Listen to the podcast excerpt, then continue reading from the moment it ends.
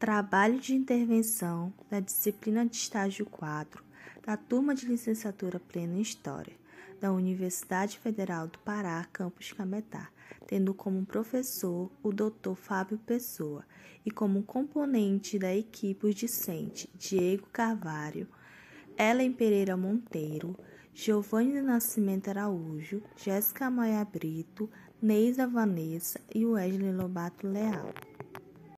Rebeliões na América Portuguesa, conjuração mineira e baiana. Você já se perguntou por que existem feriados em nosso calendário? Como, por exemplo, o 15 de novembro, que celebra a proclamação da República, ou o dia 7 de setembro, que comemora o Dia da Independência do Brasil, e entre outros. Mas por que dessas datas?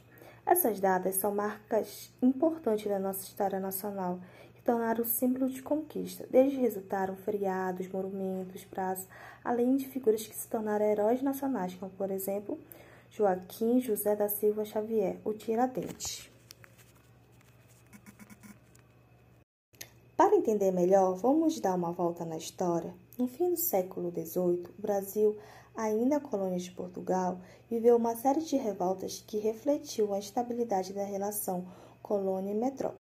Essa estabilidade se dava principalmente por fatores financeiros, assim como condições de vida e social de alguns grupos. Durante esse período, população brasileira era dividida em dois grupos: os colonizadores, que eram pessoas nascidas no Reino de Portugal, que representavam o interesse da, coro da coroa e assim tinham maior poder, era o que controlava o comércio e tinha os maiores e melhores cargos. Os colonizados eram compostos por escravizados, negros, indígenas, mestiços e brancos, cerca de 80% da população. E a partir desses fatores de insatisfação, vários movimentos irão ocorrer diante desse cenário. Agora nós vamos entender como um contexto internacional também vai influenciar na conjuração mineira e na conjuração baiana. Em meio a tudo isso, acontecia na Europa e nas Américas uma série de movimentos que, inspirados principalmente pelos ideais iluministas de liberdade, igualdade e fraternidade, também vão servir de inspiração para as conjurações. Aqui nessa obra, se vocês puderem prestar atenção, tem essa pintura do Delacroix, que é foi um pintor francês. O que será que ele tentou repassar com essa obra? Aqui, olha, a obra de Delacroix de 1830, intitulada como A Liberdade Guiando o Povo, retrata o movimento de rompimento das barricadas pelos rebeldes. O que ele quis dizer com isso? Você presta atenção que aqui está a representação de uma mulher. Por quê? A figura feminina representa essa ideia de liberdade. Se vocês verem uma mão dela, ela está segurando um como se fosse um punhal, não é? E na outra, a bandeira da França, ou seja, demonstrando o senso de justiça e conduzindo o povo ali no ato revolucionário. Já na outra imagem que nós vemos aqui, ela já vai simbolizar outra característica de outro momento da França, que é lá no final do regime absolutista, no fim do antigo regime, que é quando se dá início à Revolução Francesa. Vários movimentos de revoltas foram influenciados pelo iluminismo, como a Revolução Francesa, que iniciou a queda do absolutismo na França e a Revolução nos Estados Unidos, que levou à independência do país, que era colônia inglesa, e a implantação de uma república. E a Revolução do Haiti, que nós vamos ver mais à frente. Aqui é uma pintura de Jean-Pierre, que vai representar também simbolicamente é, esse marco é, da França, que é o início da Revolução Francesa, que coloca o fim no regime absolutista. Na próxima, nós vamos ter aqui uma representação de um movimento que aconteceu na América, que é a famosa é, Revolução do Haiti. Essa pintura aqui foi pintada por um pintor polonês, que ela representa uma luta entre as tropas polonesas ao serviço francês e os rebeldes, entre aspas, do Haiti. Isso a gente vai ver mais na frente como foi que o Haiti teve forte forte foi marcante na conjuração baiana.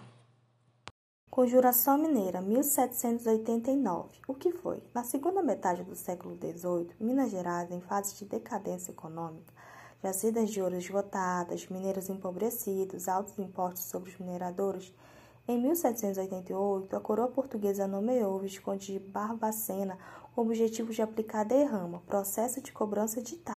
Portugal cobrava de imposto 20% de todo o ouro que era produzido no Brasil. E caso os portugueses não recebessem esse ouro, eles, eles confiscavam todos os bens da população no processo de derrama. Esse sistema de imposto ocasionou um endividamento de Minas Gerais, gerando uma crise do ouro que afetou fazendeiros, mineradores, militares, entre outros. A partir disso, inspirado pelas ideias iluministas e pelo contexto internacional, e diante da insatisfação com o sistema de imposto, a Conjuração Mineira tinha como objetivo criar uma república independente e separatista. Mas quem eram os sujeitos desse movimento? O movimento era organizado pela elite local de Minas Gerais, que estava descontente com o aumento do imposto diante da queda do ouro, principal economia local da época.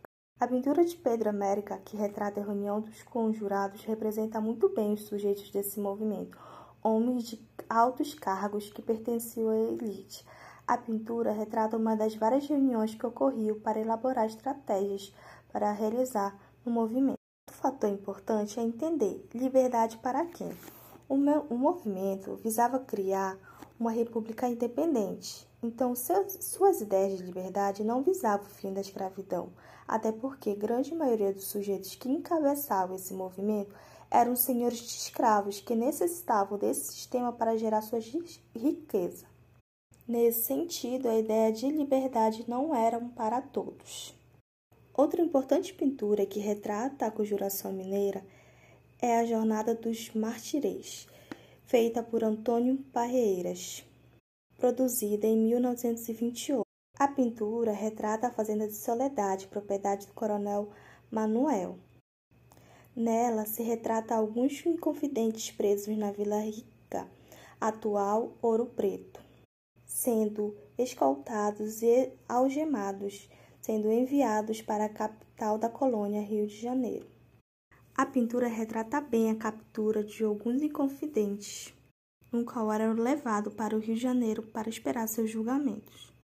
Uma das mais importantes pinturas é o Martírio de Tiradentes, de Aurélio de Figueiredo, de 1893, que está no Museu Histórico Nacional.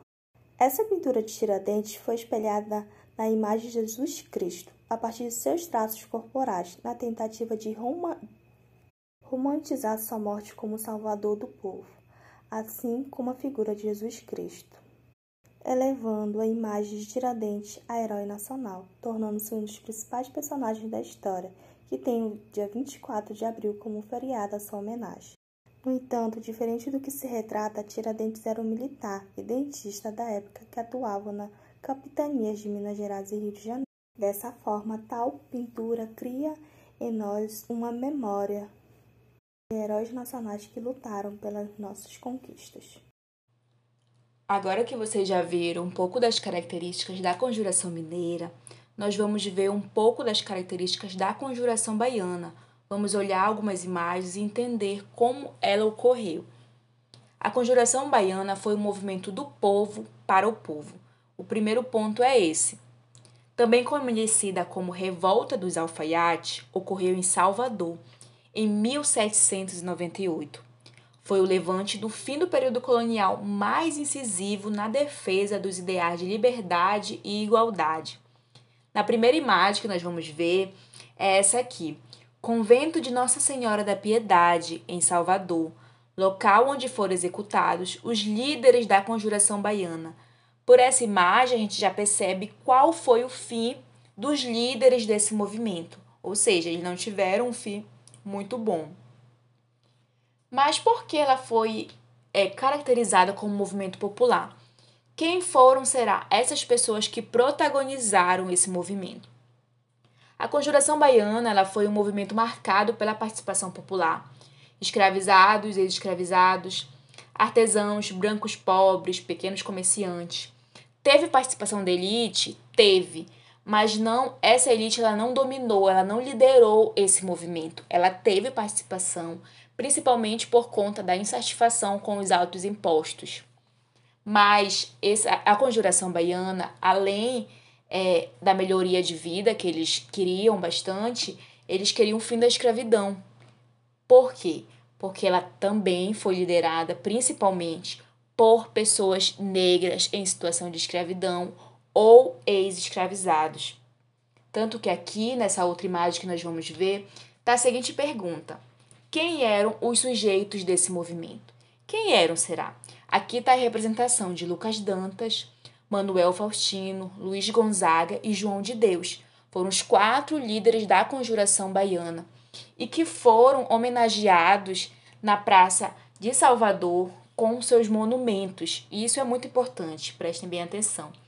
Monumentos em homenagem aos líderes da Conjuração Baiana de 1798, localizada na Praça da Liberdade, da Piedade e Salvador. Porém, esse movimento também tem influências, né? A gente precisa, a gente viu no início que tem um contexto externo, um contexto interno que influenciou essas conjurações. Na conjuração baiana não seria diferente. Teve influência é, dos ideais luministas, da, da, da Revolução nos Estados Unidos? Teve. Porém, tem um diferencial, que na conjuração baiana nós vamos ter uma influência muito forte da Revolução do Haiti. Vocês já viram esse conteúdo e vocês sabem que a Revolução do Haiti foi um movimento liderado por negros escravizados, que visavam a independência em relação à França e visavam o fim da escravidão. E foi um movimento que conseguiu isso, conseguiu o fim da escravidão e conseguiu a independência. E ele foi a conjuração baiana teve forte influência desse movimento, dessa revolução do, do Haiti, uma revolução de negros escravizados. Tanto que a bandeira também aqui da Conjuração Baiana tem bem parecida com a bandeira francesa, para a gente ver essa influência também dos ideais luministas de liberdade que estavam presentes nesse movimento. Porém, em face disso, como vocês viram, é, como as duas conjurações foram ocorrendo, tanto a mineira quanto a baiana, viram quem foram os protagonistas, mas agora a gente vai ver as diferenças entre a memória cultivada oficial, oficialmente sobre as revoltas. Mas o que é isso, será?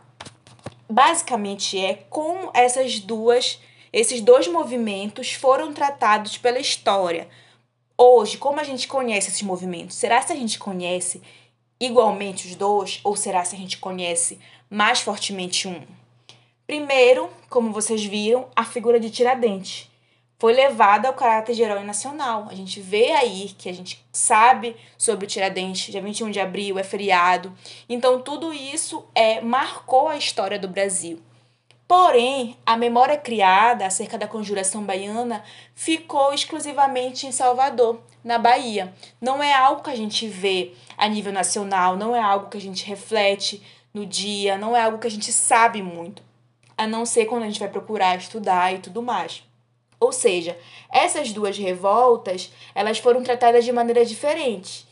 Aí a gente reflete por quê? Por que será? Será será porque a Conjuração Baiana ela foi liderada, foi um movimento popular, movimentado por pessoas negras escravizadas, e a Conjuração Mineira já foi um movimento mais de elite e tudo mais? Pois bem, é isso a gente vai deixar para reflexão de vocês. Hora de exercitar os conhecimentos. Questão 1. Após fazer uma leitura atenciosa do conteúdo no livro, páginas 115, 116, 117, desenvolva um quadro comparativo entre a conjuração baiana e a conjuração mineira, apontando as semelhanças e as diferenças entre os dois processos históricos. Modelo do quadro abaixo, conjuração baiana de um lado, conjuração mineira do outro. Questão 2. Com base nos conhecimentos adquiridos, realize uma análise das imagens históricas, comparando os movimentos da conjuração mineira e da conjuração baiana. Ao analisar as imagens, responda às questões A, B e C. Imagem 1, conjuração mineira. Imagem 2, conjuração baiana. Letra A. Quais das imagens acima você conhecia? Letra B. Quais as diferenças você encontra nas duas imagens e quais semelhanças? Letra C. Quais dos personagens históricos você reconhece nas duas imagens? Agora nós vamos entender um pouco de como vocês vão fazer a atividade 3. Porque, se tratando de dois movimentos de revolta contra o domínio português, com a mesma punição aos líderes revoltosos, enforcamento e esquartejamento em praça pública, o sujeito que ficou marcado como herói na história brasileira foi Tiradentes. Por que será que foi o Tiradentes que ficou marcado na história do Brasil, sendo que ambas as conjurações tiveram o mesmo tratamento. Os líderes foram mortos em praça pública. Essa reflexão que nós vamos deixar para vocês e vocês vão responder com suas próprias palavras. Atividade 4. Com base nos materiais estudados, levando em conta que estamos tratando de dois movimentos de revolta, entre aspas, ao seu ver, por quais motivos os líderes da conjuração baiana não tiveram o mesmo processo de construção de memória como Tiradentes teve. Ou seja, porque os líderes da conjuração baiana não ficaram marcados na história, não foram é, destinados feriado para essas pessoas, na escola, a gente não tem essa memorização nacional, aquele, aquela lembrança nacional dessas pessoas, tanto que a gente não sabe nem o nome dessas pessoas que lideraram esse movimento. Ou seja, de novo, novamente, com as suas próprias palavras, vocês vão refletir e vão responder essas perguntas.